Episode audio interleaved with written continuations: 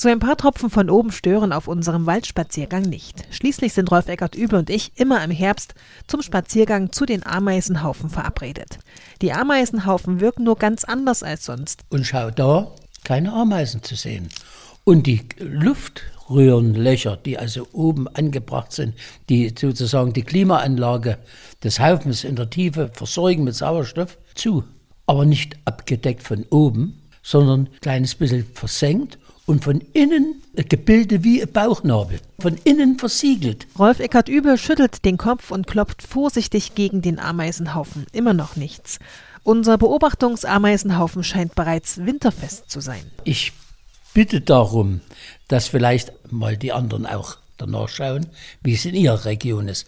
Ich vermute, da der Haufen nicht flach ist, dass die sich vor intensiven Regen schützen. Sind flutartige Niederschläge. Das klingt nicht nach goldenem Oktober, aber wir schauen gleich mal in die Beobachtungstabelle. Wie wird denn nun der neue Monat? In der ersten Oktoberwoche wechselhaftes Wetter, auch noch mit Starkwind.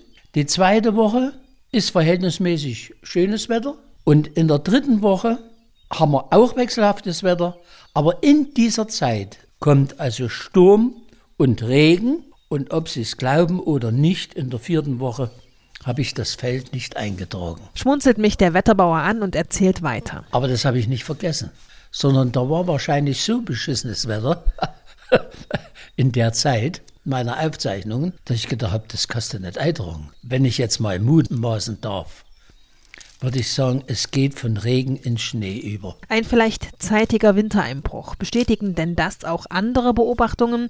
Rolf Eckert Übel wiegt seinen Kopf hin und her. Die Wespen sind noch giftig und noch, noch wild. Komisch, das ist nicht normal. Auf der anderen Seite war es aber so, dass die, also die Mauersäger ja schon im Juli verdorren und die Schwalben im August. Wenn die Schwalben schon Ende August ziehen, sie vor baldiger Kälte fliehen.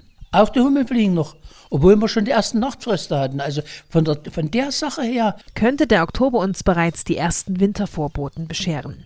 Am Ende des Monats.